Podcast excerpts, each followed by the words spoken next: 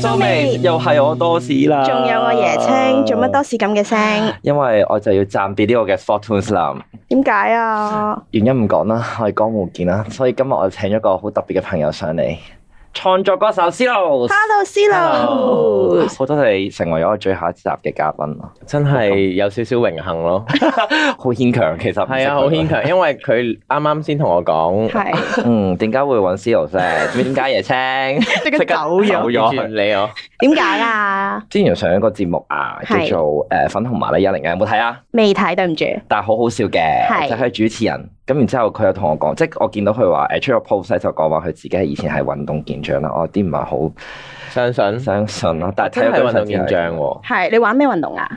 其實我細個咩都玩㗎，我小四打羽毛球，之後小五咧就唔知點解入咗乒乓波校隊，咁我就打乒乓波先嘅。嗯，咁嗰陣其實我已經係田徑隊㗎啦，以前學界我哋係我間學校係攞到獎嘅接力，但嗯我嗰陣攞唔到個人獎嘅，因為我只可以跑接力，因為得兩個 quota，啱啱跑第三。然後去到中學就開始打排球、打手球，然後又繼續跑 cross country，然後又繼續又跑田徑咯，嗯即係跑短跑。嗰陣跑四百米嘅，但唔係特別叻，係。係啦。咁跟住到大學咧，到大學就去咗爬龍舟咯。嗯，哇，估唔到你係咁 sporty 喎，真係估你唔到。我真係運動健將，嚇你睇下同埋我你啲以肌前肉我以前好直㗎。係咁所以我個人都比較誒、呃即係冇而家大家睇落咁柔弱同埋咁温柔，係係啦。即係我而家再更加温柔咗嘅，但係都發現都唔影響做運動嘅，因為我運動嘅時候我就好浪噶啦，嗯，有幾狼咧？可唔可以雄講心下壯志咁咯。係點樣浪法？可唔可以形容下？即係譬如我打排球嘅話，我打球大錘，我會打到好尖咯。即係咩意思？即 係我要揼釘咯，哦我，有機會我就會打得好狠咯。好排球能手，多士你介紹下咩叫做特釘即係一個好尖嘅波，咩叫哇？可唔可以解釋埋咩叫好尖嘅波啊？都可以嘅，誒、好尖嘅波真係打斜線好重同埋好快嘅波，係同埋係個波咧係係向喺網前度一嘢擊落去，即係好似係啊啦打釘嗰下啪嗰下嘅力咁樣樣，係接唔係到快嘅嘅。係啦係，嗯就唔係長線重錘嘅。有啲咪有啲人係打重錘嘅，係即係嗰啲好力量型，個波轉得好勁，接到嘅時候會撞飛嘅，嗰係啲就重啦。係我嗰啲就唔係，我嗰啲咧個波係飛嚟飛去，但係好快跌落地嗰啲咯。係接唔嗯到㗎，就算我攔網咧，都唔會攔，我唔會走去攔你點，因為我 cam 會食波餅，可我打波冇佢咁勁啦，OK， 又未較量過，我唔知嘅。超級快睇落，就似係我叻少少咯。 不過有啲嘢冇樣睇噶嘛，正如你都唔覺得我係運動健將一樣，係咪？哇！真係好大隻咯，我想講操得好 fit，健身教練啊嘛，但我大隻係啊，我大隻係因為大學開始咯，因為我大學覺得自己好瘦。嗯其實我不嬲都好瘦嘅，我由細到大都好瘦，我而家都瘦底嘅。嗯，咁所以就覺得自己要強壯啲，同埋想好睇啲，咁就開始咗做 gym 啦。然後就一發不可收拾。咁但係點解會做教練呢？其實嗰陣係因為誒、呃想有啲 flexible 啲嘅工作去延續我嘅音樂生涯啊。嗯咁覺得教練好似幾好嘛，個 hourly rate 高啲啦。咁然後又係咯，好似會輕鬆啲，又多啲時間。咁我就突然之間入咗行啦，做教嗯但係而練。家入咗行會唔會多咗人揾你練啊？即係叫你做教教練練唔會，啊。誒、有好多慕名而來問嘢，但係我全部都當睇唔到咯，嗯因為我嘅健身嘅客戶咧，其實都係 through 啲 centre 嘅，嗯即係好少經我個人去接咯，嗯，或者經朋友咯，嗯。係啊。咁你而家目前啦，健身啦、龍舟啦、排球啦、乒乓波啦，嗰陣時你有跑步啦，有冇邊一種你係特別好想再擺多啲時間落去㗎？我諗大個咗，即係去到而家呢個歲數，就真係好中意排球咯。嗯其實我係非常之中意團體嘅運動，嗯咁所以排球係好分嘅，因為每一球都唔一樣啊啦。嗯係龍舟其實我自己好喜歡嘅，嗯但係畢業咗之後，始終你好難聚到一班一樣嘅人啊咯。但係因因為為其其實實隊嗰啲唔會再揾㗎啦咩？會會啊，佢哋 keep 住有爬㗎，但係嗯因為我以前中大啊嘛，咁嗯中大喺城門河爬啦，嗯但我係住港島東嘅，即係小西灣咁樣，咁、嗯所以太遠啦，同埋夜晚收工或者唔知點樣去，係唔會夾到時間，嗯咁就太辛苦咯。同埋啲人腳唔同咗好多嘅，即係你冇以前咁熟，同埋龍舟係一個好單一嘅運動嚟㗎嘛嗯，深烤即係好你不斷。淨係嗌同埋跑同，埋你睇唔到前後嘅，你就係同隔離嗰人夾嘅啫。我以前係爬頭繞嘅，哦頭繞咩意思咧？即係坐最前係帶頻嘅，即係你個頻幾快好影響架船去唔去嘅。嗯，咁我以前同有一個真係好熟嘅，佢結婚啦就嚟到，嗯，咁就我哋兩個係負責帶頭搖嘅。嚇原來係同側邊嗰個傾嘅啫，我以為係成隊我好都好有唔知喎，咁都 make sense 嘅，你唔會下下咁樣，喂，係啊，唔 咁樣會咁望樣後擰面轉啊頭嘅，係反而係後面面啲人望前面嘅，同埋通常坐前面啲人輕啲，因嗯為個頭要起到。如果前面好醉咧就唔快噶啦，後面啲人要坐重啲，嗯大力蛙手好勁嗰啲，係好重好有馬力嗰啲就坐後面。哦，咁通常係後面睇前面夾嘅，咁所以個頻其實就前面大咯。我就係嗰啲誒直衝同快，即係其實都似有打排球嘅風格嘅，嗯即係快手打。嗯，咁所以我嗰陣大頻就好着數啦，教練就中意我喺前面。係我都係咁大隻啦，你睇我手瓜好似就係揼死又人喺度借啲耳咁樣讚人哋大隻，咁我瘦啊嘛，我好冇自信㗎，同你講成棚骨咁樣。其實你嗰個身形去到我呢個身形其實好快嘅啫，如果你肯嘅話，因為我唔係嗰啲超大隻啦。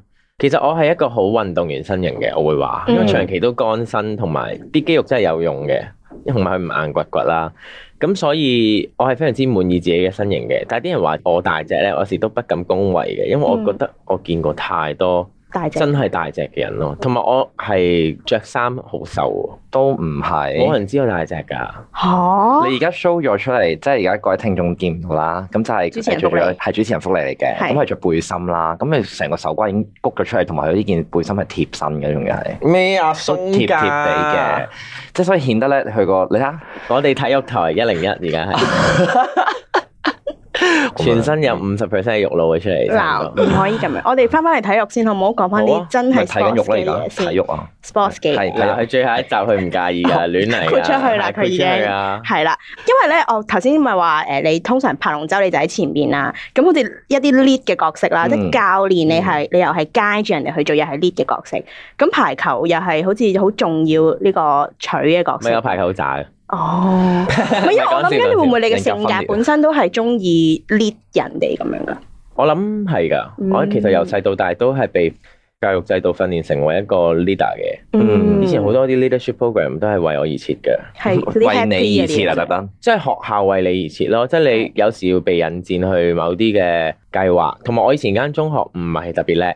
係嗯咁所以我就喺我間中學讀書嚟講都係尖子咁樣啦。嗯咁所以成日都係重點培訓我去做啲 leader 嘢啊。咁、嗯所以以前又會做社長啊，team 又係唔係副隊長啊咁樣咯，即係呢啲咯。咁你咪風頭等你噶咯，中學嘅肯定係啦時。誒、大頭等咯，候。哇！個頭好大㗎，我以前好瘦嘅時候，係少少風頭啦，但係所以就令到我曾經以為自己隻手遮天咯，嗯所以我都乞人憎啊中學。點樣乞人憎法？可唔可以哇，哈哈爸哦爸，打橫行咯，可能會會哈哈霸霸咯。有啲人睇我，我睇佢唔順眼就會搞佢咯。要唔要俾個機會喺呢度同佢哋道歉啊？我道歉咗好多次㗎啦，真㗎，但係而家冇憎你啊，都係繼續，咁憎我嘅人始終都憎我嘅，做得人生而為人就係俾人憎同埋俾人喜愛㗎啦。哇，哇好深哲學家。唔嗯，係，但係咧，其實中學係好有趣嘅。以前你唔會思考中學嗰個體制發生咩事啦，但係而家你諗翻咧，其實都係好似一個社會嘅權力制衡咯。即係點解啲人會俾人蝦咧？就係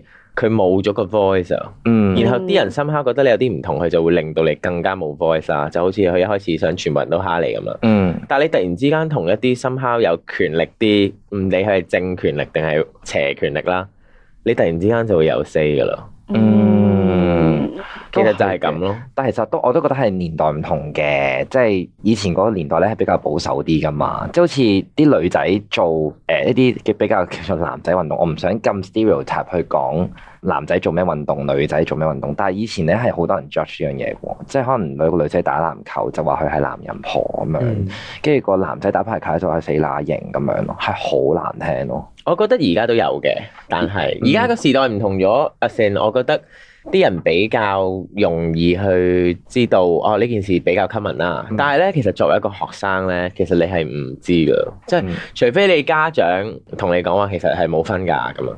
其實你唔會知㗎，即係朋友講咩講咩㗎啦。你有冇機會接觸到啲中學生啊？而家少啊，都嗯大學生有咯。嗯，咁你會唔會都中可以灌輸到呢啲？誒、期待所有中學都揾我講 talk 咯。嗯如果有呢啲開明啲嘅中學，我即係講過 talk 嘅，逢啲中學，我有講又唔係 talk 嘅分享咯，嗯誒係講啲咩啊？講啲咩啊？運動嘅唔記對得位。咯，嗯都係講啲唱作歌手之路啊係。 underline 唔該，阿嗰卡啲咯，係好嗰啲搞笑嘢啦，追夢之路啊，如何不屈不撓地，嗯啊，真係老土之極啊！咁你覺得你自己追到夢未啊？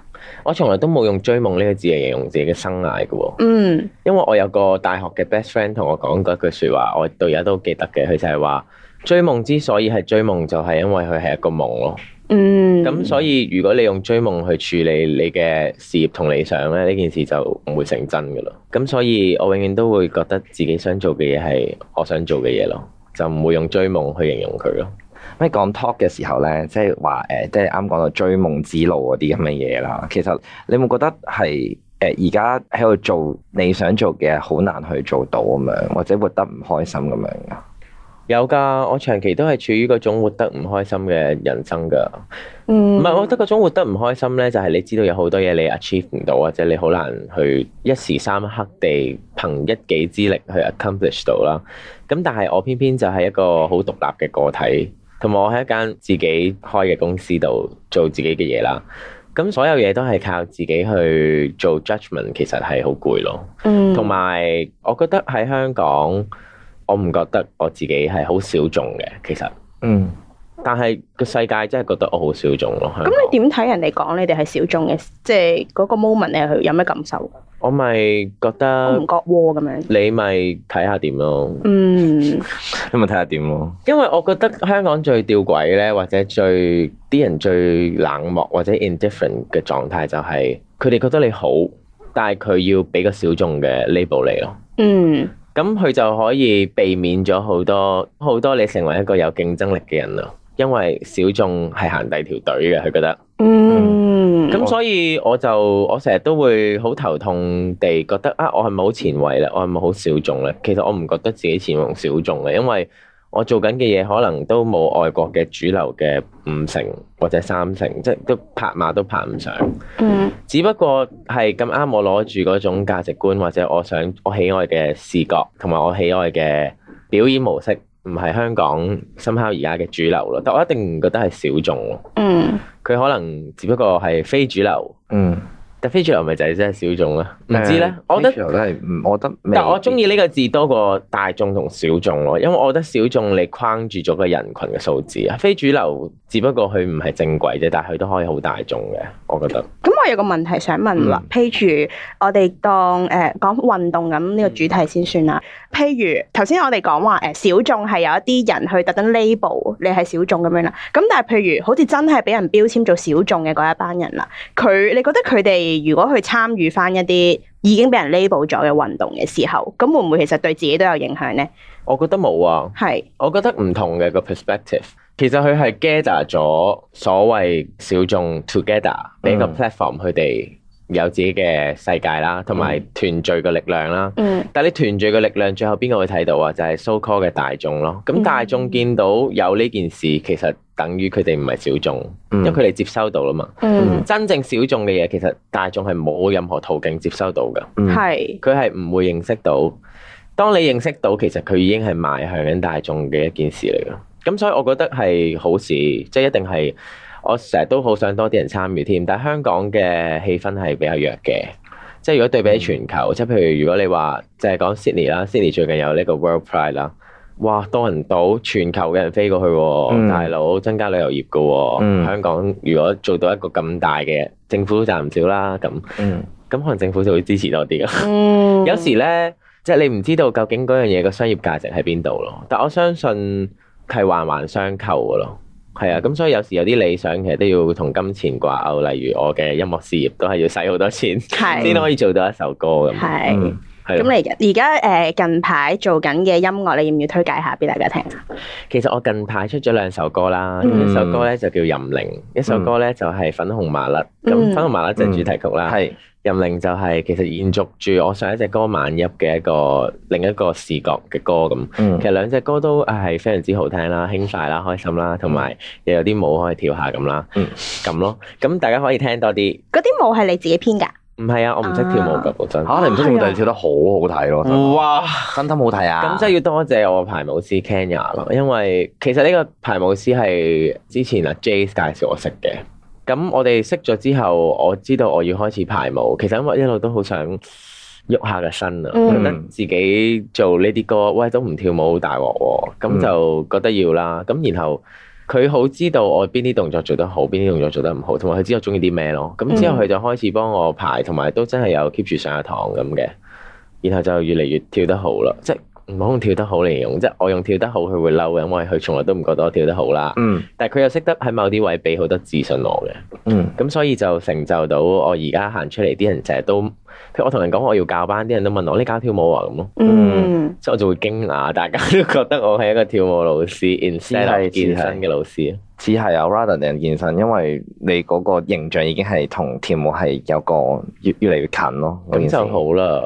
所以你話打手球，完全唔覺得係打手球。打身後我係左副添啊，即係主攻手。勁啊！唔覺得打錘啦，真係黐線嘅，我完全完全都唔得啊！呢啲咁猛 猛，唔係，我想講咧，譬如頭先你有提到誒、呃排舞老師會令到你覺得自己邊個位特別自信啊嘛，嗯所以誒、呃、會唔會係因為咁？譬如你教啲學生嘅時候咧，你都係好 positive，即係你會讚佢多啲，好似頭先你讚多士嗯咁樣，即係你用呢個方法去令到人哋更加熱愛嗰樣運動啊，或者中意自己咯。嗯，其實我係好相信讚賞嗯嘅，我同埋我係好知道 appreciation 嘅重要性咯。嗯嗯即係譬如誒呃呢、個世界好多人中意默默地欣賞人嘅，我唔係好識噶，我係中意要講出口擺明車馬講出嚟嘅。嗯因為我覺得呢一句所謂嘅讚賞其實係一個 fact 咯，喺嗯我嘅世界，其實佢唔一定係 opinion 嚟添。即係可能你主持得很好，你控制時間控制得不錯咁，嗯呢啲、其實可以係一個 fact 咯。嗯咁所以我好中意講俾人聽。嗯，同埋我好中意有感而發，同埋我覺得我唔講俾你聽，咁我講俾第二個人聽，佢有冇興趣知你啲嘢？咁我講俾邊 個聽好？好好你明唔啊，明啱啊啊，係啊！我我成日都讚你㗎，我成日讚你靚喎，係係啦，咯，總之就係我覺得誒啱啊，即係鼓勵人好緊要啊，我覺得，即係譬如好似頭先咁樣咧，你好似閘住咗人哋，跟住你反彈咗，哎呀，我都唔係咁咁樣，嗰啲其實唔係咯，呢個都我係要喊啊我覺得係香港人本身唔係好識得 take appreciation 嘅嗯一個狀態。譬如其實我都有好多外國朋友，我都之前去 exchange，嗯佢哋唔會唔識 take compliment 㗎，佢哋會講 thank you 咯。嗯，係啊，我都我都，但係香港人係中意反彈㗎，嗯佢話唉邊係啦，唔好講呢啲啦，唉唉串我啊，即係硬係覺得個心底裡面嘅自信少咗五十 percent 咁啊咯。嗯係可能同太埋有覺教得人哋可能養，有太有教養，太有教養啦，我就太有教養嘅，即係我覺得唔唔可以人關事謙虛咁樣，有謙虛咪講 thank you 咯。嗯，嗯咪所以我覺得接受其實你咪 thank you 咯。同埋如果你真係想討論就唔會閘住咯，即係你可以 thank you，但係你可以問下，即係哦你覺得邊啲位你會想咁樣讚我嘅？即係如果你唔信，你咪問咯。嗯，我好中意問嘅喎，即係啲人話我隻歌幾好聽，我話吓邊個好聽啊？你講啊嗯。嗯嗯嗯，你講得出我話你好嘢，嗯因為咧有啲人真係得個講字，同埋唔係得個講字咯。客套説話，係啊，我係唔怕逼使人哋走到懸崖邊，然後一手拉翻佢過嚟，冇啊呀，問下咋，你唔使答啊我。哦，哇，呢一個我突然之間覺得好驚啊，驚咩啊 唔知啊，做咩你驚人哋唔發係驚㗎現？我唔會嬲嘅。嗯係啊，但我唔會嬲咯，因為我知道每個人都有佢思維嘅空間嘛。咁我可能今日我推佢去懸崖邊，下次有人問佢，佢就知道有時有啲恭維嘅説話，佢應該有原因咯。嗯。咁就冇咁假啦，個人即刻嗯真咗。唔係，同埋我覺得俾人讚多啲咧，你會有誒個、動力想去試多啲嘢㗎。即係譬如頭先啱啱誒 Zeros 就話我唔跳舞㗎嘛，你話你嗯咁就係因為大家身邊讚你，直情同啲同你講話，覺得嚇、我以為你教跳舞㗎喎，嗯咁、你就更加會想做好啲，嗯即係去係咯。係啊，咁樣咯更加覺得不能夠有負我嘅排舞師同埋我啲 dancers 嘅努力咯。嗯，我覺得我哋要好好咁樣去將一啲所謂嘅 facial 變做主流咯，即係我覺得誒喺而家呢個社會咧，做啲 facial 嘅嘢係好難，即係好難去得到人哋嘅贏得人家嘅青睞。就好似你創作嘅歌啦，即係可能比較新派少少，唔係話好，即係唔係話好多人可以接受到嘅 咁樣。有冇 dead 咗 air？仲係幫你總 結啊？唔係，我覺得個我總哋而家係 g r 結就 o 係咧 discussion 啊，係總要結有翻 conclusion。總結翻咧，我覺得其實就算你中意啲咩都好咯，就算你中意 so call 被定義為主流或者唔係主流啦，其實最後都係冇嘢緊要得過你中唔中意咯。咁揾唔揾到錢係一回事，咁如果你可以中意到諗少啲錢嘅，咁佢都係一件事咯，即係佢都可以繼續發生就俾佢發生咯，因為你唔知道呢一樣嘢會俾咗幾多，會種咗幾多種子咯。嗯，同埋我想講，我哋本身請 s i l o s 翻嚟，我哋係用運動人嘅角度去請你嗯翻嚟啦，啊但係最後尾我哋走咗呢個哲學路線咯，係都係咪一？件好我事都係運動人嚟㗎。係啊，就我覺係得運動都俾到好多哲學我嘅，真係好老實。我以前打乒乓波， 突然之間講翻再講翻講咩一講一啊講一講，我以前打乒乓波，因為乒乓波係孤軍作戰噶嘛。嗯，其實你每一球、每一個起承轉合，或者你點樣喺反超、反追，其實所有嘢都係係一個戲咯，即係戲啲係思想嗰嗰道戲啊嗰戲，嗰道戲個啊， flow 個 flow 啊，係啊，嗯即係你。你攞到你識順個流去走，或者你抵得住個逆流，然後你捱得過某一個關口，其實所有嘢都會唔一樣。我覺得運動本身競技運動特別係，其實係訓練到好多心智，同埋訓練到好多人生嘅睇法㗎。即係 even 成敗得失，呢啲好老土點解你嘅要咁樣嘢，笑到咁樣咧？因為我真心覺得係真係，我講出嚟自己都忍唔到笑咯。係嗯，但係就係咁噶啦。我覺得人生其實運動係幫咗我好多嘅。我想問一個好老土嘅問題啊！咁你係創作歌手嚟噶嘛？咁你會唔會想加啲運動嘅哲學入去你嘅歌度啊？我好少喎有，嗯因為其實我而家有做一樣嘢叫 Animal Flow 嘅，嗯，其實佢就好好 movement 咁樣嘅，都要排下啲 steps 咁樣，然後揈嚟揈去都有啲節奏啊，有啲唔同嘅速度嘅，即係可以自我編排去做某啲嘢。咁有時我都會攞啲歌去做，即係一路 flow 嘅。我覺得反而我會即係我做呢啲嘢會比較叻咯。但係你話創作一首關於運動哲學嘅歌就未諗到，好啊！我期望有一日會聽到一首誒喺、你身上聽到一首關於運動嘅歌。係咪真係跑步機上唔啲？係啊，Any Animal 跑 Flow 步啊嘛。機龍舟上嗰誒，啲嗰咪個我其龍舟實上呢個咪逆流而上嗰啲咯，有咯，喂喂喂。誒誒可以貧我身軀，死啦！我唔知點樣接佢啊，而家唔知點好啦，接嗱，我哋而家見到尷尬多士好苦惱啦，因為咧，畢竟今日係佢喺誒 Sports o m e 嘅最後一集啦，所以佢又帶住一個緊張嘅情緒啦，又有啲好似拍緊交集，係啦，百感交集咁嘅樣啦，又見佢頭先唔係好接到我哋嘉賓嘅嘅梗啦，唔知點又解接唔到我嘅梗啦唔，知點解。我諗佢唔捨得呢度咯。都係係嘅啊。好多謝 C 羅生今日同我做一個最後一個一集嘅節目啦，希望呢五十幾集入邊可以帶到俾大家無限嘅歡樂同埋笑容。係啊，其實我哋又唔想太 hard sell 運動呢樣嘢，不過想大家聽下唔同運動人後邊嘅故事啦，即係我哋唔同嘅嘉賓都嚟自各行各業咁樣，咁希望你哋可以喺佢哋身上都學到啲誒、呃除咗運動之外，啲運動以外嘅嘢都袋到啲落袋。我都唔會再咁負能量噶啦，你知我之前幾滿滿負能量噶啦。當時你喺誒 Sports o m e 呢個節目攞咗啲咩酒啊？最緊要嘅嘢就係做人要多啲正能量，要自己讚多啲自己，真係㗎。我而家成日都讚自己靚啦，讚自己勁啦， 多謝你啊，學得咁快。我好 appreciate 自己嘅喎。好，咁我哋多謝多士，多謝 c i l o s 多謝 Sports o m e 嘅聽眾們，咁我哋下集再見啦，江湖再見啦，有機會見大家啦，拜拜拜拜。。